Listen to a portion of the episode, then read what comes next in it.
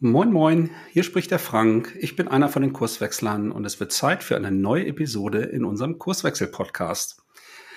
Heute geht es um das Thema Transformation, also die Suche nach einem neuen Organisationsmodell fürs eigene Unternehmen. Ich habe mit Jan gesprochen. Ich kenne Jan schon 25 Jahre, ähm, nicht unbedingt aus dem beruflichen Kontext, sondern in einer Vorgeschichte, aber dazu später mehr. Und er ist heute in einem vergleichbaren Umfeld wie wir Kurswechsler unterwegs als Agile Coach, Organisationsentwickler, Berater und hilft Organisationen halt in agilen Transformationen. Und wir wollten uns einfach mal darüber austauschen, wie ist denn so sein Ansatz und wie ist mein oder unser Kurswechselansatz, um so eine Transformation durchzuführen. Also, wie gehen wir daran? Welchen Erkenntnisgewinn gibt es? Mit welchen Menschen in der Organisation arbeiten wir in der Regel zusammen? Im vollen Bewusstsein, das unterscheidet sich natürlich immer von Projekt zu Projekt und der Hintergrund von, von der jeweiligen Organisation spielt eine große Rolle. Aber wir wollten mal herausfinden, wo gibt es Ähnlichkeiten und wo gibt es vielleicht Abweichungen im Vorgehen, bis so eine neue Struktur unter Umständen als Prototyp gefunden ist, um die dann an einem Stichtag einzuführen oder vielleicht doch in kleinen Schritten Erfahrung zu sammeln. Das haben wir mal ein bisschen näher untersucht und wenn dich das jetzt neugierig gemacht hat, dann bleib dran. Viel Spaß. Du hörst den Kurswechsel Podcast. Wir machen Arbeit wertevoll, lautet unsere Vision. Im Podcast sprechen wir über lebendige Organisationen, den Weg dorthin und die Nutzung von modernen Arbeitsformen. So, dann sind wir auch schon mittendrin. Moin Jan, schön, dass du hier bist. Hi Frank, ja, äh, schön, dass ich hier sein darf. Freue mich. so, jetzt wollen wir heute mal über den Weg zu einer neuen Organisationsstruktur sprechen. Da haben wir ja beide in unseren Beratungsmandaten reichlich mit zu tun. Aber bevor wir da inhaltlich einsteigen, ähm, erklär den Hörern doch mal, wer bist du eigentlich, wo, wo kommst du so her und ähm, womit beschäftigst du dich so hauptsächlich? Ja, sehr gerne. Ja, Jan Siefes ist mein Name. Ich bin jetzt seit gut fünf Jahren als Berater tätig bei HR Pioneers. Wir sind eine kleine äh, Beratungsfirma aus dem Kölner Umfeld und äh, ja, Marktbegleiter von den Kurswechslern. Unser Schwerpunkt ist auch eben die agile Transformation. Und einer meiner persönlichen Schwerpunkte dort in meiner Tätigkeit äh, ist das Thema Organisationsdesign, wo wir heute ausführlich Gelegenheit haben, darüber zu sprechen. Und ähm, ja, ansonsten ich bin neben den fünf Jahren jetzt bei HR Pioneers, habe ich viel Erfahrung auch im Konzernumfeld sammeln dürfen, ganz ähnlich auch wie du. Ich war zuvor zwei Jahre bei der TUI für die Themen rund um Agilität verantwortlich beim Reiseveranstalter.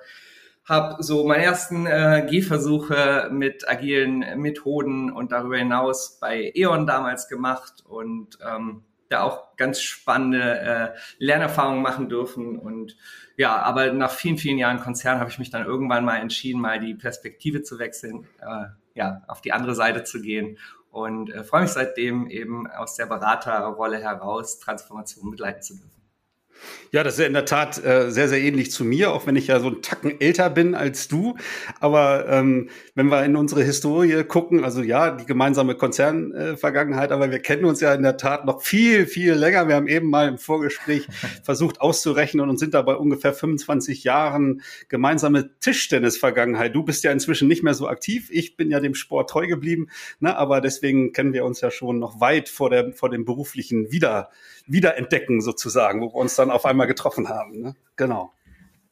Ja, dann, dann lass uns mal so an das Thema ranrobben. Äh, meine erste Frage an dich wäre, ähm, wenn jetzt so eine ja, organisationale Transformation ähm, ansteht, was ist so in deiner Erfahrung so der Aufhänger, ähm, dass äh, Unternehmen, Organisationen auf dich, auf euch zukommen und sagen, Mensch, äh, ich habe da Handlungsbedarf. Was, womit geht's da los? Was sind die Themen?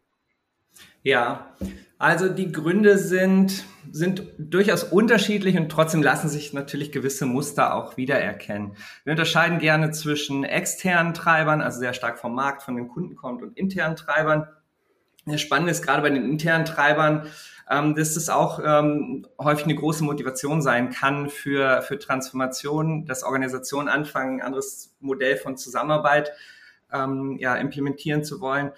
das äh, erleben wir gerade sehr stark zum Beispiel in öffentlichen Einrichtungen und Verwaltungen. Also wir haben viele Anfragen gerade aus dem Umfeld und ich sag mal, da ist ja jetzt nicht Wettbewerb der Treiber Nummer eins, äh, aber die haben eben auch durchaus Gründe, ihr Zusammenarbeitsmodell äh, anders zu gestalten. Und ansonsten natürlich jetzt ähm, für viele Unternehmen ist es natürlich jetzt mit Blick auf die externen Treiber sind es gerade so die Themen, so Buzzwords, ne, ohne da jetzt ins Detail gehen zu wollen, wie, wie natürlich Digitalisierung, zunehmend instabilere Kundenpräferenzen, äh, die mangelnde Planbarkeit durch die Dynamik, die kom zunehmende Komplexität und all das, was uns umgibt. Ähm, das mal so ganz ja, zusammengefasst. Ja. Naja, das, das sind natürlich genau die Dynamiken oder die Überraschungen, mit denen ja seit nicht ganz, äh, also nicht nur durch Corona, auch schon lange davor eigentlich die meisten Branchen und fast alle Unternehmen äh, inzwischen konfrontiert sind. Das kennen unsere Hörer auch. Das haben wir hier auch häufiger schon besprochen, was dann genau diese Marktdynamik da an der Stelle ausmacht. Und ich, ich habe auch eine Folge hier schon mal gemacht zum Thema agile Verwaltung. Äh, auch da in dem Gespräch sind wir da hingekommen, naja, so richtig marktorientiert arbeitet so eine Ver Verwaltung ja nicht. Aber ich als Bürger fühle mich da schon oft auch irgendwie als Kunde. Und äh, ich war mir mit meinem Gesprächspartner Gesprächspartner da sehr einig, dass es wünschenswert wäre, wenn, wenn diese Haltung da durchaus eine Rolle spielen würde. Also diese externe Referenz, die notwendig ist, um die Zusammenarbeit neu zu gestalten. Absolut. Absolut. Also es ist ein Weg und es ist ja immerhin schön zu sehen, äh, dass zunehmend auch mehr Verwaltungen diesen Weg einschreiten und ähm, wir kriegen auch mit, dass die sich mittlerweile immer mehr ähm, organisieren, vernetzen und so. Das ist ganz spannend. Ich ich hoffe aber auch, dass wir es dann in nicht allzu ferner Zukunft als Bürger spürbarer bekommen, dass da was passiert. Genau, genau. So, jetzt, jetzt äh, spulen wir ein bisschen vor. Ne, jetzt sind wir so an dem Punkt, jetzt ist irgendwie die Entscheidung getroffen worden, okay, ähm, wir haben ähm, herausbekommen, wir wollen oder wir müssen eine neue Form der Zusammenarbeit, also einen neue, neuen strukturellen Aufbau der Organisation äh, finden, um halt genau äh, mit dieser Dynamik, mit den veränderten äh, äh, Marktbedingungen und so weiter besser klarzukommen. Ähm, was ist denn so dann der, der Einstieg, wie ihr Organisationen dabei hilft, hilft den, den Weg zu finden oder die, die Strukturform zu identifizieren? Ja, also vorab gesagt, die meisten Unternehmen, die, mit denen wir in Kontakt sind, die auf uns zukommen, die sind keine absoluten Newbies im Sinne Agilität. Die haben in der Regel schon erste Erfahrungen gesammelt, sehr stark auf der Prozessebene in der Zusammenarbeit, also sprich durch, durch Methoden, durch Frameworks, ne, Scrum kann man und äh, alles rauf und runter. Ähm, auch durchaus schon über die IT hinaus. Also das ist häufig so, so das Grundsetting, wo wir dann in Kontakt kommen. Und jetzt mit Blick auf das ähm, Organisationsdesign lässt sich dann häufig feststellen, dass sie eben zwar schon durch, durch agilere Arbeitsweisen auch ähm, Verbesserungen in der Zusammenarbeit erzielen, aber natürlich trotzdem weiterhin an Grenzen äh, stoßen, weil einfach das äh, System von Zusammenarbeit in den eher klassisch geprägten Organisationen ja gar nicht förderlich in dem Sinne ausgestaltet ist. Das fängt ja schon an, wenn wir bei Scrum cross-funktionaler zusammenarbeiten, aber noch weiterhin eine vielleicht auch hierarchisch geprägte funktionale Aufbauorganisation haben. So, das heißt, ähm, da wird es dann häufig sichtbar, ne, dass dann, ähm, dass dann über die Nutzung und Einführung von den Frameworks ähm, dann andere Engpässe entstehen in dem System. Und Struktur ist da natürlich sehr naheliegend, ähm, weil das relativ schnell dann eben auch spürbar wird und ähm, dann so Dinge neben dem, ne, an wen berichte ich jetzt, äh, Diener vieler Herren, kommen noch andere Punkte natürlich, die das beschleunigen, wie ähm, wenn wir in crossfunktionalen Strukturen zusammenarbeiten, dann ist es ja meistens auch nicht so, dass wir dann Vollzeit in einem Team sind, dann bin ich plötzlich noch in drei, vier Teams, dann habe ich noch eine Linienaufgabe und all diese Dinge, die beschleunigen das dann in, in den meisten Fällen noch, ne, dass Unternehmen dann sagen, wir brauchen da ein anderes strukturelles Modell.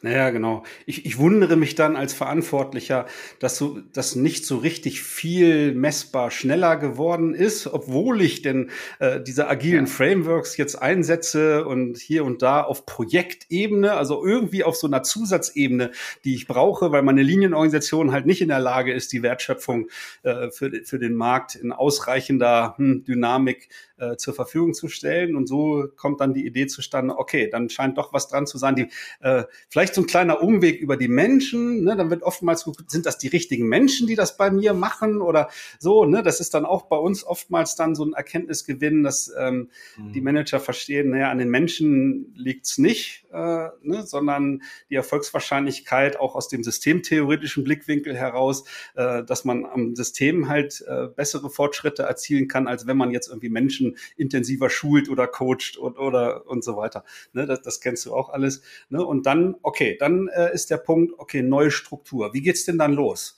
Male ich das direkt auf oder, oder wie, wie macht ihr das mit euren Kunden?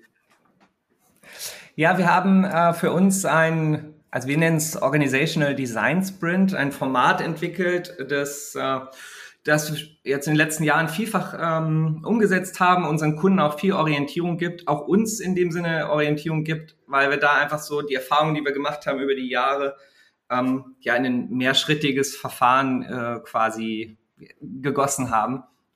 Und ähm, wo wir meistens nochmal einsteigen, ist, ähm, erst einmal nochmal ein gemeinsames Verständnis auch von Agilität zu erzeugen. Also gerade, weil wir sehr stark im Wert und Prinzipien orientiert auf Agilität schauen. Ähm, da nutzen wir häufig spielerische Elemente, ähm, sowas wie das Ballpoint-Game kennen sicherlich viele. Unsere, äh, ja, unser Tool dazu ist der Taschenrechner funktioniert aber ganz ähnlich wie das Ballpoint-Game, um nochmal eine gemeinsame Absprungbasis zu, zu schaffen, weil am Kern geht es ja darum, dann die Organisation so zu designen, dass wir Zusammenarbeit so machen können, auch im, im Arbeitskontext, ne, wie wir es in diesen eher spielerischen Szenarien erleben. Das ist mal so ein bisschen der Aufhänger. Wir ähm, schauen uns dann nochmal ein paar Grundlagen an, weil was, was häufig so bei uns, bei unseren Kunden die Situation ist, ist ja, dass wir mit Menschen auch zu tun haben, die jetzt nicht, ich sag mal, rauf und runter den ganzen Tag seit Jahrzehnten Organisationsentwicklung machen, sondern wir bilden sie dann nochmal so quasi äh, quick and dirty zu Mini-Organisationsentwicklern aus, geben ihnen nochmal ein bisschen Rüstzeug mit. Und ähm, äh, und, und ähm, zum Beispiel insbesondere auch ein ganzheitliches Blick, äh, ganzheitlichen Blick auf das Thema, weil wir werden, da kommen wir bestimmt gleich im Gespräch auch noch drauf, ja nicht alle Herausforderungen in unserer Zusammenarbeit mit Struktur lösen können, sondern wir müssen gucken, ne, wo braucht man ein anderes strukturelles Bild von Zusammenarbeit und wo müssen wir auch gucken, was können wir vielleicht eher über Prozesse lösen, wo geht es vielleicht eher darum, wie wir Entscheidungen treffen, wie wir Führung organisieren und all die Dinge. Ähm, das geben wir nochmal mit als Impuls, relativ kompakt in diesem ähm, Organizational Design Sprint und ähm, dann kommen wir auch relativ schnell, schnell ins Tun. Das heißt, ähm, unser ähm, Zielbild, was wir mit den Kunden erarbeiten, ist eher immer ein ähm, wertschöpfungsorientiertes Zusammenarbeitsmodell. Ne? Also es geht gar nicht so sehr jetzt darum, eine neue Aufbauorganisation, eine Governance-Struktur, wie wir es nennen, zu entwickeln, sondern es geht wirklich darum, vom Kunden, vom Markt aus Wertschöpfung zu organisieren und wie müssen wir die Teams dann schneiden. So, und ähm, da hilft es zum Beispiel ja erstmal, sich Orientierung zu geben, wer ist eigentlich mein Kunde? Ne, es kann auch durchaus unterschiedlich sein, muss ja nicht immer nur der eine sein. Es können, manchmal sind es vielleicht Privatkunden, manchmal sind es auch gewerbliche Kunden. Das heißt, da brauchen wir gegebenenfalls auch andere ähm, strukturelle Ansätze, je nachdem, ähm, von welchem Kunden aus ich das Zusammenarbeitsmodell denke. Und ähm, das Zweite ist dann noch, wir nennen es Organisationsvariable, dass wir uns überlegen, wenn wir jetzt vom Kunden die Organisation denken, anhand ähm, welcher äh, Variable richten wir das aus? Also Variable könnte dann sein beispielsweise zum Beispiel eine Kundengruppe, das könnte sein nach Regionen äh, oder Standorten, das könnte sein nach der Customer Journey, das könnte sein nach Prozessen und also wir sammeln das mit unseren Kunden, kommen da mal schnell auf 10, 20 Optionen ähm, und dann wählen wir eben die passendste aus. Ne? Also nach Standorten, nach Regionen. Das macht jetzt beispielsweise bei DM, die auch sehr selbst organisiert sind, äh, macht das total Sinn, weil es eine Flächenorganisation ist. Aber bei einer anderen Organisation, die vielleicht nur einen Standort hat, scheidet so eine Variable natürlich von vornherein. Ne? Genau, dann, dann lass mich mal sozusagen aufholen, deine, äh, deine Geschichte, dass ich mal so aus meiner Perspektive äh, abgleiche, äh, wie denn so unser Kurswechselansatz, also ja, ne, ihr habt ja auch nicht das eine Schema, was ihr immer macht. Ne? Das, das müssen wir auch noch mal äh, hier, glaube ich, rausstellen. Äh, ja. Das sagen wir halt auch immer, dass wir nicht da so einer Blaupause folgen, sondern natürlich auch immer sehr genau auf die Organisation gucken, mit der wir da gerade zusammenarbeiten, um halt die besonderen Bedürfnisse halt größtmöglich halt abdecken zu können. Ne? Aber was ich, äh, was ich gut äh, mit gehen kann, ist so diesen, diesen Anlauf nehmen, diese Vorbereitung. Ne? Also über theoretische Inhalte einfach, äh, wir nennen das mit Navigationshilfen, das ist so der Begriff, den wir für uns äh, da kreiert haben, um einfach, du hast es ganzheitlich genannt, äh, zu lernen, auf Organisation und auf Zusammenarbeit zu gucken. Ne? Das sind bei uns dann Inhalte, äh, die so ein Stück weit aus der Arbeitspsychologie kommen oder aus der Organisationssoziologie, um einfach diese zusätzlichen Blickwinkel nutzen zu können, Dinge Dinge in der eigenen Organisation erkennen zu können, also die Menschen, mit denen wir da zusammenzuarbeiten, die vorher gar nicht so bewusst geworden sind. Ne? Also das können äh, Kommunikationsmuster sein oder ähm, wie entsteht eigentlich diese intrinsische Motivation? Was brauche ich eigentlich dafür, damit Menschen aus sich heraus halt richtig leidenschaftsvoll ähm, ihren Job machen und und und und und bis wir dann halt über äh, Organisationsprinzipien natürlich auch sprechen. Den Begriff hast du auch schon erwähnt. Auch da uns verschiedene als Inspiration verschiedene Quellen durchaus angucken, ähm, vielleicht kannst du da noch mal ins Detail gehen, weil unser Ansatz ist da in der Regel, dass wir mit den Verantwortlichen in der Organisation dann sehr spezifische Prinzipien entwickeln, um halt so eine sehr hohen Grad an Passfähigkeit zu bekommen. Ne? Manche sind da, sag ich mal, für sich klarer, sagen, oh, ich habe hier das und das gelesen, das scheint für uns schon super äh, zu, zu passen. Da will ich jetzt keine Beispielmodelle oder Prinzipiensets oder sowas halt benennen. Ne? Aber wie, wie ist da so euer Vorgehen? Seid ihr da auch sehr kunden äh, individuell unterwegs oder bedient ihr euch da so Prinzipiensets äh, von der Stange, hätte ich fast gesagt? Ja, ich glaube, also was das Vorgehen bei uns auszeichnet, wir sind sehr stark umsetzungsgetrieben tatsächlich und ähm, haben in der Regel keine allzu langen Analysephasen zum Beispiel, die wir voranschalten. Wir sammeln schon auch mit den Teilnehmenden, mit denen wir dann in den Design Sprint gehen, nochmal die, die Gründe für andere Strukturen. Also was sind so die Hindernisse in der aktuellen Struktur, im aktuellen äh, Setting. Und das sammeln wir schon. Das machen wir relativ kompakt zugegebenermaßen. Ne? Und in Teilen ähm, haben wir ja auch in der Vorbereitung schon viele Informationen, die uns Kunden zur Verfügung stellen, Organigramme, Strategien und so weiter. Ähm, aber das, das halten wir zugegebenermaßen kompakt. Und wo wir dann, um es ein bisschen konkreter, also jetzt mit Blick auf das Ziel, was wir erarbeiten wollen in dem Design Sprint, wo wir ähm, konkreter werden wollen, das sind nochmal Designkriterien, nennen wir es. Also was ist die, also die Frage, sollen die Designkriterien beantworten, was das neue Organisationsdesign eigentlich leisten soll. Also was ist danach anders? Zu was sind wir imstande? Ne? Sind wir äh, schneller in der Liefergeschwindigkeit beispielsweise? Das könnte ja ein Kriterium sein, dass wenn wir ein anderes Zusammenarbeitsmodell implementiert haben, dass wir dann eine höhere Liefergeschwindigkeit gegenüber dem Markt erreichen, dass wir weniger Abhängigkeiten haben in der Organisation ähm, schneller Entschei dezentrale Entscheidungen treffen, was auch immer. Also das erarbeiten wir auch nochmal gemeinsam dann in dem Prozess und das ist nochmal so eine Art, ähm, ja, wie eine, wie eine Art Checkliste ja dann auch. Ne? Das heißt, wenn wir dann später in die Lösungsfindung gehen und, ähm, äh, sei schon mal vorweggenommen, Prototypen oder Optionen entwickeln, Prototypen bauen, äh, dann halten wir die da ja auch immer gegen. Ne? Glauben wir, dass das, äh, was wir jetzt hier an Lösungen bisher erarbeitet haben, dass das genau die Themen ähm, unterstützt, die wir uns als Designkriterien mitgegeben haben. Das Herausfordernde, das wirst du, denke ich, bestätigen, ist ja, ich kann nicht ausrechnen, wie das ideale äh, Bild am Ende halt aussieht, ne? weil das halt eben so ja. hochgradig komplex ist und ich kann, äh, wenn ich da prototypisch vorgehe und dann das in Teilen vielleicht dann mal später umsetze, da kommen wir ja auch noch drauf, äh, eigentlich ja nur ausprobieren und beobachten, ne? was verändert sich jetzt dann entlang dieser Kriterien, die ich mir da gegeben habe. Ne? Also und okay.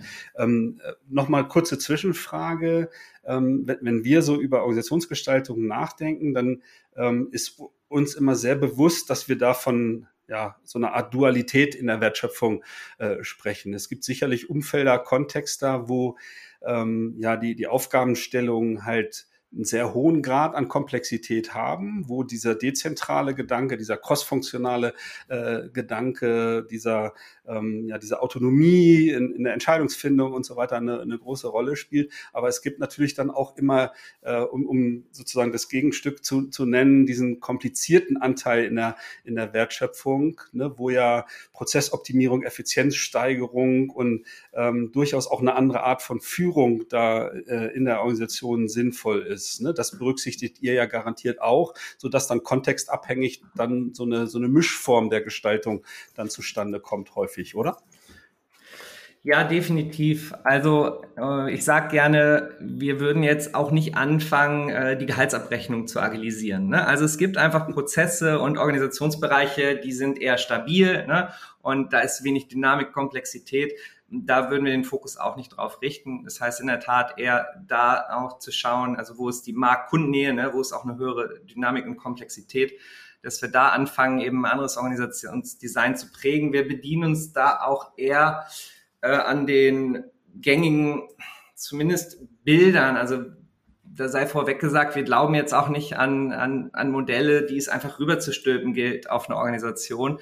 Also es gibt so sicherlich Erfahrungswerte, die kann man sich mal angucken aus beispielsweise dem Spotify-Modell. Ne? Was sind da so die Ansätze und was könnten wir vielleicht adaptieren? Aber ich glaube jetzt persönlich nicht daran, dass es sich einfach überstülpen lässt.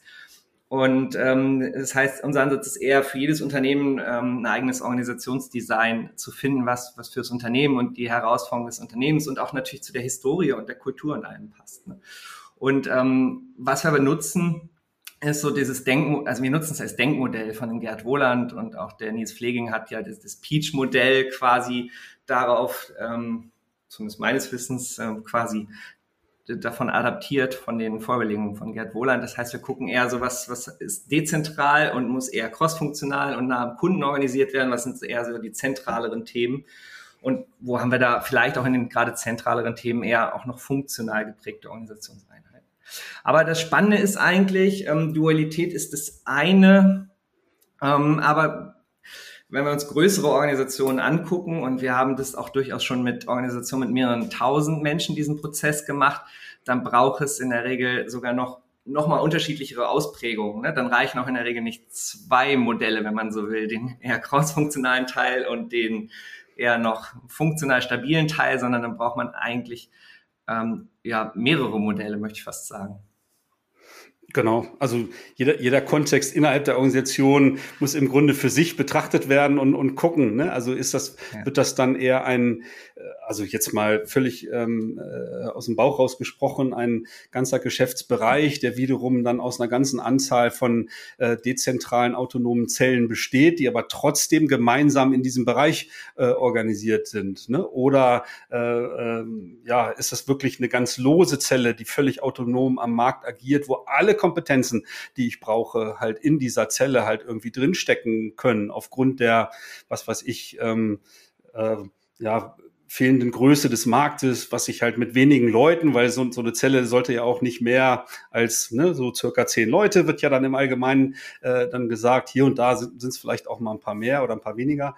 So, ne? Und das, und, und so muss halt jeder Kontext da halt für sich halt irgendwie bewertet werden und äh, über Hypothesen, genau wie du es ja beschrieben hast, überlegt werden, okay, was könnte halt für diesen Kontext halt irgendwie passen oder gibt es irgendwie eine Alternative? Wie können wir das sozusagen mal in einem möglichst sicheren Umfeld mit, mit sicheren Rahmenbedingungen mal ausprobieren, ohne dass uns das dann gleich um die Ohren fliegt halt, ne, an der Stelle.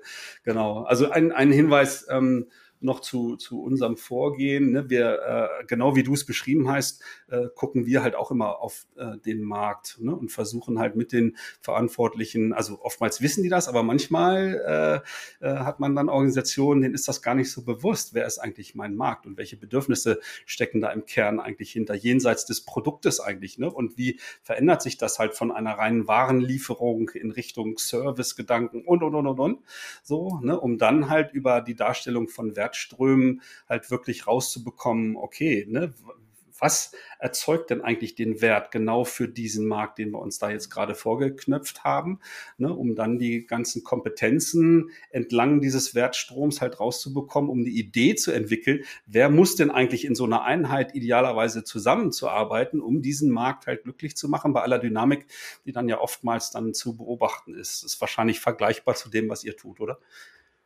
Ja, definitiv. Definitiv, genau. Und das Spannende ist ja auch häufig, jetzt ähm, auf, den, auf den Markt geguckt, es sind ja auch häufig heute gar nicht die, die Player, die, die bekannt sind. Es sind ja dann häufig auch eher die, die nochmal von der Seite und ähm, wo auch immer eindringen in, in die bestehenden Gesch Geschäftsmodelle. Ne? Also auch das ist ja nochmal durchaus spannend. Also was ist, wie du schon sagtest, das kriegst du ja auch nochmal raus, ganz gut, wenn du nochmal darüber in den Dialog gehst, was schafft eigentlich Wert? Ne, wie, hm. wie entsteht bei uns Wert für, für unsere Kunden, für unsere Nutzer? Ja. Genau. Ähm, wenn ich dich jetzt richtig verstanden habe, dann ist am Ende von so einem Design-Sprint äh, ist dann ein Prototyp äh, oder mehrere Prototypen dann da, so wie die Organisation zukünftig gestaltet sein könnte. Wie ist denn dann der nächste Schritt? Ist dann sozusagen, wir ähm, äh, nutzen dann manchmal so die Metapher, dass dann der, der Boss auf eine Apfelsinenkiste äh, sich stellt und dann sagt, so ab nächsten ersten, hier ist das Bild und dann klappen wir um und so ist dann die Organisation? Oder wie stelle ich mir das vor? Fast. ja, also der, der Design Sprint, den machen wir in der Regel, das sind meist nur drei Tage. Also relativ kompakt. Und es geht darum, jetzt tatsächlich erste Lösungsansätze zu finden, ne, ähm, wie ein zukünftiges Zusammenarbeitsmodell aussehen kann, das eben genau die, die Herausforderungen lindert, die wir heute haben und es die Designkriterien erfüllt. Und am Ende des Tages, du sagtest es ja bereits, auch das ist ja eine Hypothese. Und das heißt, wir müssen so schnell wie möglich herausfinden, ob wir damit richtig liegen. Und wir sind da an der Stelle ist unser Ziel immer, das so schnell wie möglich zu pilotieren. Ähm, wie wir das machen, da komme ich gleich zu, aber äh, vielleicht nochmal zum Prozess selbst, weil, weil das halte ich für durchaus auch wichtig. Wenn wir anfangen, dann in, ins Design zu gehen, Prototypen bauen zu gehen, also wirklich anzufangen mit, mit Stift und Papier oder Miro, Concept Boards, was auch immer, anfangen zu scribbeln, ne? wie sehen die Teams aus, welche Kompetenzen braucht es dort, ähm, wie findet übergreifende Zusammenarbeit statt, all diese Themen, die wir uns dann angucken im Laufe des Prozesses und, und visualisieren dann arbeiten wir bewusst mit mehreren Prototypen. Also das können auch durchaus mal, das kommt ein bisschen auf die Anzahl der Teilnehmenden an, es können aber auch durchaus mal vier Prototypen parallel sein oder mindestens immer zwei oder im Idealfall auch drei, würde ich mal sagen. Warum machen wir das? Der Aspekt dahinter ist, wir möchten bewusst so lange wie möglich in Optionen denken, weil es eben erfahrungsgemäß ja auch nicht die eine Lösung gibt, sondern wir müssen anfangen, ähm, die Optionen abzuwägen und zu schauen, welche Vorteile hat diese und welche, an welche Grenzen stoßen wir aber auch bei dieser Option. Und im Gegensatz dazu uns eine andere, ähm, andere Option anzugucken und zu sagen, naja gut, diese Herausforderung haben wir dort nicht. Dafür haben wir eben entsprechend andere Herausforderungen oder, oder andere Aspekte, die wir nicht abgebildet kriegen.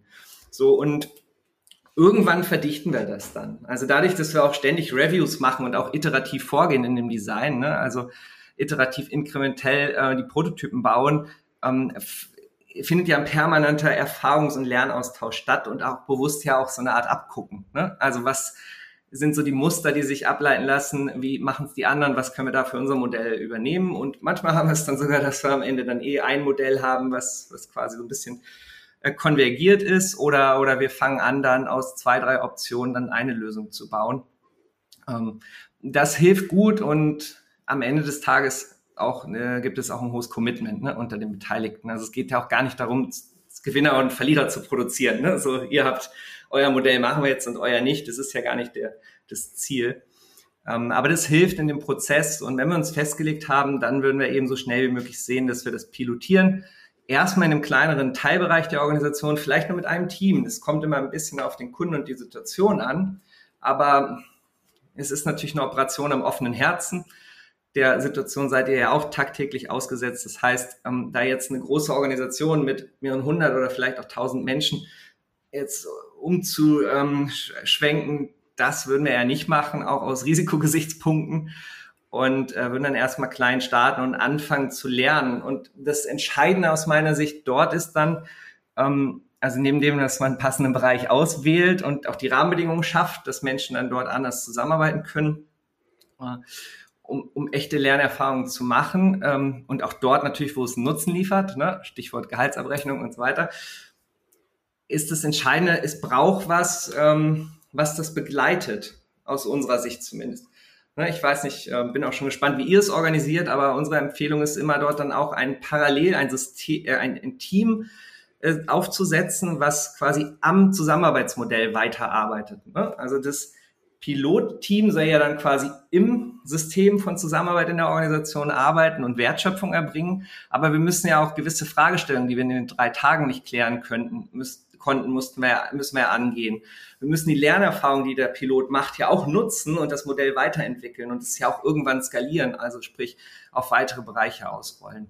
All diese Dinge, ähm, dafür setzen wir dann immer, wir nennen es dann Trafo-Team oder Transformationsteam auf, was auch möglichst crossfunktional besetzt ist, eine ganz ähnliche Arbeitsweise hat, also auch in, in Sprints oder Iterationen arbeitet und wo auch dann immer ein Connect oder, oder eine Rückkopplung zu dem Pilotteam entsprechend vorhanden ist. Das ist die Empfehlung, die wir unseren Kunden mitgeben. Und das findet immer großen Anklang. Teilweise unterstützen wir da, teilweise versuchen es die Kunden auch alleine, was auch vollkommen in Ordnung ist. Aber es braucht eben natürlich ähm, noch Kapazität, es braucht äh, auch Aufmerksamkeit. Und deswegen zieht sich der Gesamtprozess natürlich auch sehr viel länger hin als jetzt wenige Tage oder, oder Wochen, sondern teilweise äh, sprechen wir da durchaus auch von einem äh, ja, ein, zwei mehrjährigen Prozess entsprechen. Jetzt bin ich aber gespannt, äh, wie ihr es macht.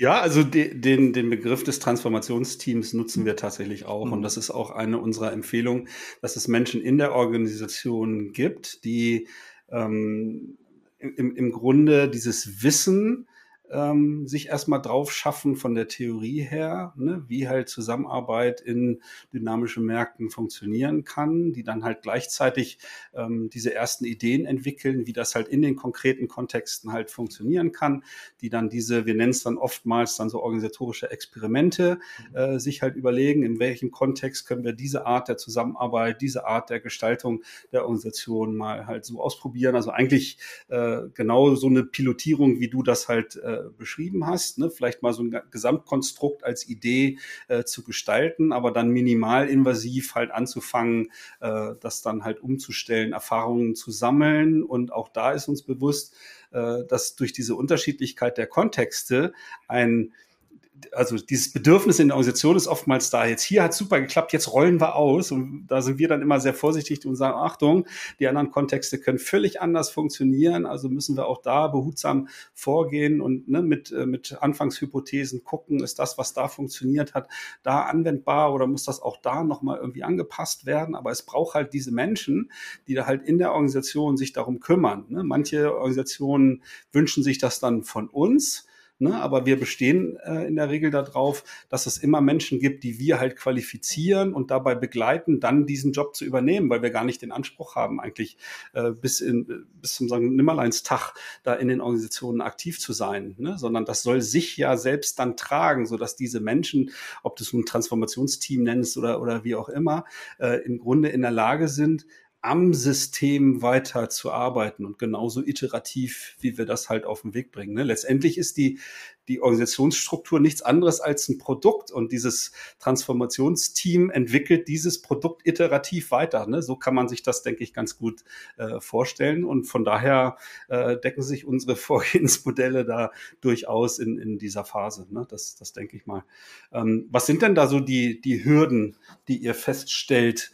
Ähm, also ein Satz noch, diese Cross-Funktionalität, ne, das wollte ich auch noch mal ganz dick unterscheiden. Ne? Also hierarchieübergreifend, wenn es eine Hierarchie gibt, ne, aus möglichst vielen äh, Bereichen, divers zusammengesetzt mit unterschiedlichen Erfahrungen, Alter, Strukturen und, und so weiter. Ne? Das ist sicherlich äh, in der heutigen Zeit so der, das anschlussfähige Setting für so ein Transformationsteam. Ne? Aber welche, welche Hürden beobachtest du entlang des Prozesses, wo äh, Dinge vielleicht dann vielleicht auch mal nicht klappen oder ähm, keine Ahnung, ne, das Risiko besteht, ähm, dass das halt eben nicht so funktioniert, wie der Auftraggeber und ihr euch das ähm, vorgenommen habt?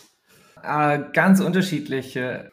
was, glaube ich, auch mit dem Agilitätsverständnis zu tun hat, dass ähm, viele Organisationen, die dann eben, wie ich eingangs beschrieb, nachdem sie auch schon Erfahrung gemacht haben mit Scrum, Kanban und so weiter, dass sie jetzt in die Struktur gehen, ihnen aber teilweise noch nicht bewusst ist, welcher Paradigmenwechsel dahinter steckt. Weil zum Beispiel in dem ganzheitlichen Sinne gesprochen, wir fangen auch an, in diesen Modellen Führung anders zu denken, anders zu organisieren. Ich glaube auch zu wissen, dass ihr da auch ganz ähnlich in die Richtung denkt, aber das kannst du gleich nochmal äh, bestätigen oder dem widersprechen. Also eine verteiltere Führungslogik beispielsweise zu implementieren, ne? um, um Augenhöhe zu ermöglichen in Teams, um Selbstorganisation zu erhöhen und anders als vielleicht noch in eher klassisch geprägten Kontexten, wo die meisten Organisationen eben herkommen, mit denen wir da zu tun haben, ähm, wo, wo dann eben Führungsverantwortung in einzelnen Funktionen sehr stark verdichtet oder kumuliert ist, ne, lösen wir das auf. Das heißt, da ist natürlich auch einer der Knackpunkte, ne, wenn wir eingreifen in, ich nenne es mal Machthorizonte, jetzt erstmal völlig wertfrei, ähm, ist ja eher die Frage, was wir mit der Macht machen. Also ich bin gar nicht, finde gar nicht den Begriff so schlimm, sondern eher, äh, eher im Zweifel eher das, was damit gemacht wird. Aber wenn wir das angehen, dann ist das natürlich ein dann hat es natürlich Auswirkungen auf die gesamte Organisation. Gleichzeitig, wenn wir ein anderes strukturelles Ziel, ein anderes Zusammenarbeitsmodell implementieren wollen, gibt es da meines Erachtens keine, kein Weg dran vorbei. Und ähm, das heißt, ähm, viele Themen sind, glaube ich, anfangs gar nicht bewusst, mal den Menschen, die es initiiert haben, nicht aber spätestens ja auch der Gesamtorganisation nicht, die vielleicht am Anfang noch gar nicht so involviert ist. Also wir streben auch an und wir empfehlen immer einen sehr partizipativen Weg zu gehen, ne? Reviews zu machen, das auch den Mitarbeitenden zu zeigen. Und trotzdem ist den wenigsten dann klar, was das unter Umständen, wenn man das zu Ende denkt, wenn man das ernst meint, auch für Auswirkungen hat. Ne? Weil es bleibt dann häufig kein Stein auf dem anderen. So, und das heißt, wir können da gewisse Fortschritte erzielen, auch relativ schnell mit äh, der Art vorgehen, wie wir es beschrieben haben, wie wir es ja auch beide machen, meines Erachtens relativ schnell.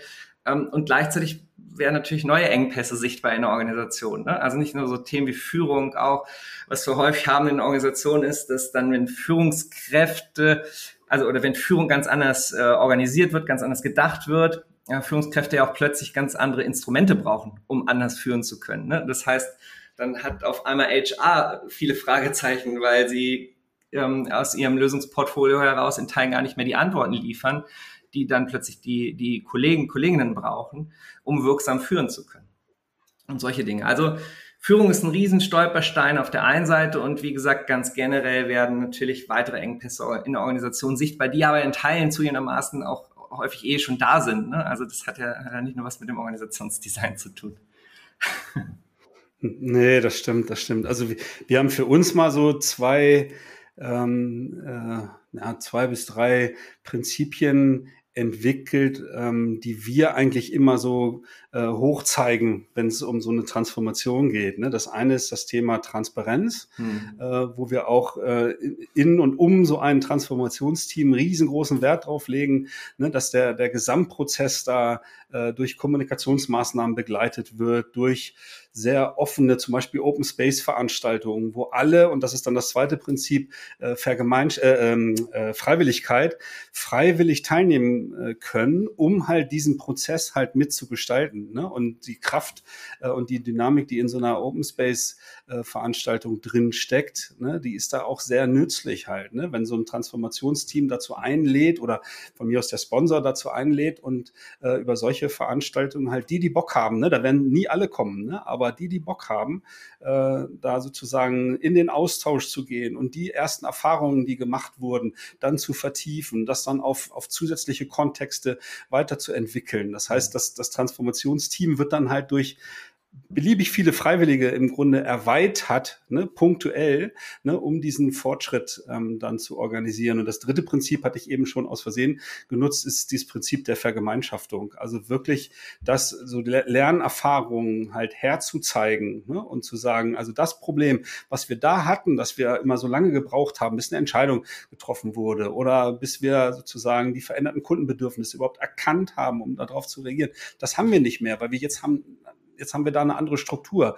Guckt mal bei euch, ne, ob das eins zu eins passen könnte oder entwickelt das für euren Bereich halt so weiter, äh, ne, dass, dass ihr da auch den nächsten Schritt macht. Ne? Das sind so diese drei Prinzipien, die wir dafür sehr wichtig äh, erachten. Aber natürlich, genau wie du gesagt hast, äh, äh, kommen dann die Stolperfallen. Ne? Also neben dem Thema Führung oder Machtvakuum äh, beobachten wir häufig, dass das Thema Entscheidungen treffen äh, anders funktionieren muss natürlich. Ne? Wenn vorher, ob nun mit Kompetenz hinterlegt oder nicht, aber im Rahmen einer Hierarchie immer einer da war, der das letzte Wort haben sollte, musste, durfte, und jetzt bin ich so eine Art selbstorganisierte, autonome Einheit, Zelle, Bereich, was auch immer.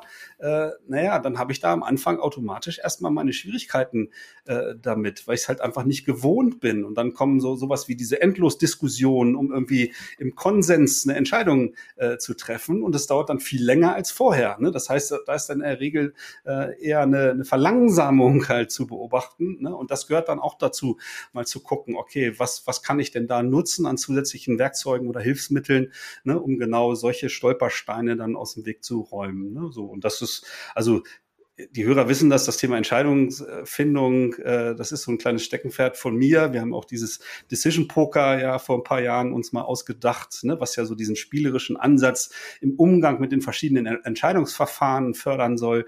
Ne, das ist jetzt nur so ein Beispiel, das erwähnen wir auch ab und zu mal hier äh, im, im, Podcast und ähm, viele schreiben uns auch, dass das einen guten Dienst sozusagen tut, sich mit sowas mal zu beschäftigen. Ne. Hat das deine Frage beantwortet, wie wir damit umgehen? Ja, schon, schon, genau. Also dem kann ich auch ganz viel abgewinnen. Äh, zu dem letzten Punkt äh, mag ich tatsächlich auch noch mal was sagen, damit es jetzt nicht gegebenenfalls rüberkommt, ähm, ähm, im Blick auf Führung, ne, dass ich mir nur die eine Seite angucke, die, die heute die Verantwortung hat. Ähm, auf die ich ja sehr gerade in, in meinen Erläuterungen ähm, eingegangen bin. Aber du hast natürlich total recht. Also wenn jetzt jemand die Verantwortung abgibt, die Entscheidungsgewalt, ne, muss ja auch jemand anderes ähm, übernehmen. Ne? Ähm, ansonsten haben wir so nimm du ihn, ich habe ihn sicher und keiner entscheidet mehr. Das ist auch nicht Sinn und Zweck.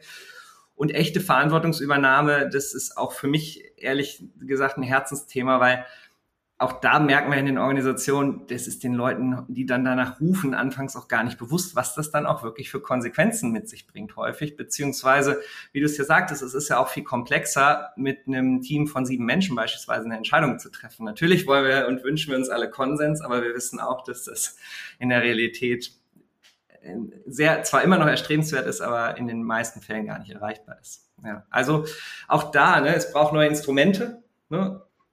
Beispielsweise ähm, eure Decision Cards. Ähm, und es braucht da auch Befähigung, es braucht den, Erfahr den Raum erstmal, das ja auch zu erlernen. Auch alleine deshalb äh, dauern ja solche Veränderungsvorhaben Zeit. Ne? Das ist ja auch das, was ich vorhin schon mal ansprach. Das sind dann mehrjährige Transformationen. Und ähm, ich fand nochmal spannend den Aspekt ähm, des Open Space und, ähm, und, und der, ähm, der Kommunikation. Äh, dem kann ich auch viel abgewinnen, tatsächlich das als so, so gewissermaßen Erfolgsfaktor, möchte ich es jetzt mal nennen, auch zu sehen. Mm, wo wir da gute Erfahrungen machen, ist wirklich auch die Art der Kommunikation zu ändern, weil die meisten sehr stark, ähm, ja, das Kommunikation im Sinne eher vielleicht auch eine Push-Kommunikation oder eher in eine Richtung. Also wir gehen sehr stark dazu über, viel mehr Dialogräume Räume zu schaffen, gar nicht mehr so sehr zu senden, sondern erstmal auch besser zu verstehen, was sind eigentlich die Fragestellungen, die Menschen in der Organisation haben. Ne? Also ich sag mal so das klassische Bild, ne, Sponsor, Geschäftsführer, Vorstand, wer auch immer stellt sich auf die Bühne, zeigt PowerPoint-Folien und erzählt, so das haben wir vor und so weiter. Und ganz am Ende werden dann 200 Menschen gefragt, haben, haben, haben Sie noch eine Frage? Nee, dann vielen Dank. So, ne, das würde ich eher nicht machen, sondern würde ich auch eher die, die Person herausfordern wollen. Also es gibt ja auch agile Werte wie, wie Mut und Offenheit, äh, sich auch mal auf was Neues aus, äh, einzulassen und zum Beispiel das dann einfach mal komplett vom Format umzudrehen und eine AMA-Session, also eine Ask Me Anything-Session zu machen. Ne? Nicht mit einer fertigen Unterlage äh, sich auf die Bühne zu stellen, sondern zu sagen, welche Fragen habt ihr? Und dann spontan zu antworten. Und dann lernt man ja auch, was die Organisation für Fragen hat. Ne? Ja, und das, das ist ja auch super spannend und Teil der Kultur. Was kommt da oder kommt da überhaupt was, ne? wenn die Organisation das gar nicht gewohnt ist, ja. äh, dann vor allen Leuten, einem Geschäftsführer oder Inhaber oder was auch immer, da Fragen zu stellen, dann kann das schon auch so ein Moment der, der Stille dann sein. Ne? So, und das äh, dann irgendwie äh, da so einen sicheren Raum zu kreieren, um das halt möglich zu machen, ne? das ist ja gar nicht so ohne. Ne? Ja. Auf der anderen Seite, ähm, du hast über das Thema Macht äh, äh, gesprochen, glaube ich, ist Macht in so einem äh, Vorhaben insgesamt auch ein zentrales Thema, ne? weil ich brauche die formelle Macht, um das stabil auf den Weg zu bringen. Und wenn dann mal ähm, experimentell oder einzelne Bereiche ändern jetzt die Form der Zusammenarbeit und so weiter, äh, dann brauche ich auch oftmals, ähm, ne, du hast Gerhard Wohland äh, zitiert, äh, ich glaube, er hat diesen Begriff der, des Schutzraums mal äh, sozusagen auf den Weg gebracht. Ich brauche dann die formelle Macht, um Schutzräume zu kreieren, um wirklich in Ruhe mal diese neue Form der Zusammenarbeit, die neue, neuen Kommunikationswege und so weiter halt einzuüben und mal zu verproben, um dann die entsprechenden äh, Erfahrungen zu machen. Ne? Weil wenn andere das dann beobachten, die dem Ganzen eher kritisch gegenüberstehen ne? und halt auch irgendwie eine formelle Macht haben, dann kann es ja relativ schnell gehen, dass das dann kaputt gemacht wird und äh, dann ist es kaputt und dann die Kritiker sagen, ja, habe ich ja gleich gesagt, dass das nicht funktioniert. Ne? Also da ist, äh, kommt formelle Macht, denke ich, in so einer Transformation auch eine sehr große Rolle zu. Ne? Das äh, werdet ihr auch auf dem Schirm haben, bin ich sehr sicher. Ja, Jan, ähm, ich glaube, wir sind jetzt so einmal durchge galoppiert, kann man fast sagen, durch so eine Transformation und haben mal so unsere beiden Sichtweisen und Ideen, wie das organisiert werden kann, äh, abgeglichen. Also ich habe ein ganz gutes Bild bekommen, was, was ihr da so treibt. Äh, ich hoffe, äh, dir geht das ähnlich und die Hörer haben wir jetzt nicht verwirrt, dadurch, dass wir jetzt so hin und her gesprungen sind, aber ihr merkt da draußen, äh, es gibt halt nicht den Idealweg. Ne? Und wir als, als Berater sind immer darauf angewiesen, natürlich ähm, zu verstehen, ne? was, was sind jetzt die ganz konkreten Bedürfnisse in den jeweiligen Organisationen, um dann hier und da nochmal vielleicht einen anderen methodischen Ansatz oder dann doch nochmal äh, intensiver über ein bestimmtes Thema zu sprechen und, und, und. Ne? Aber das habt ihr jetzt in zwei Varianten von uns beiden gehört. äh, mir hat's irre Spaß gemacht. Ich weiß nicht, gibt's noch ein Abschlussstatement, was, was dir wichtig ist, noch zu transportieren? Ja, also erstmal vielen Dank. Es hat mir riesig Freude bereitet, hier dabei sein zu dürfen, mit dir in den Austausch zu gehen. Könnt ihr jetzt auch noch stundenlang weitersprechen, aber damit würden wir wahrscheinlich auf Dauer die Hörerinnen und Hörer äh, langweilen.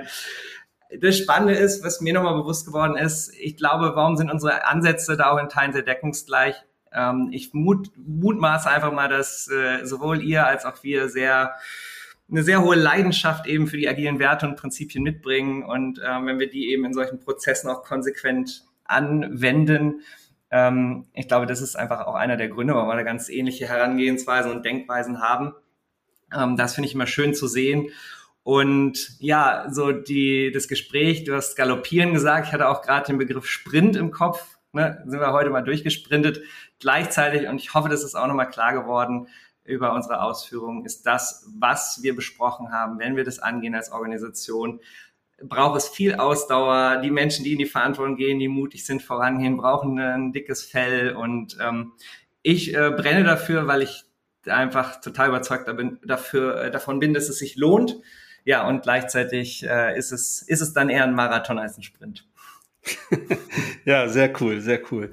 Ja, wenn ihr Hörer und Hörerinnen Fragen an uns habt oder ähm, ja, eure abweichenden Bedürfnisse mit uns teilen wollt, ne, dann schreibt entweder mir zum Beispiel per E-Mail an podcast.kurswechsel.jetzt oder kommentiert den Post, äh, der zu dieser Episode ja auch in den sozialen Kanälen veröffentlicht wird. Auch Jan steht natürlich für Fragen zur Verfügung. Seine Kontaktdaten für die sozialen Kanäle werden natürlich auch hier in den Shownotes äh, veröffentlicht.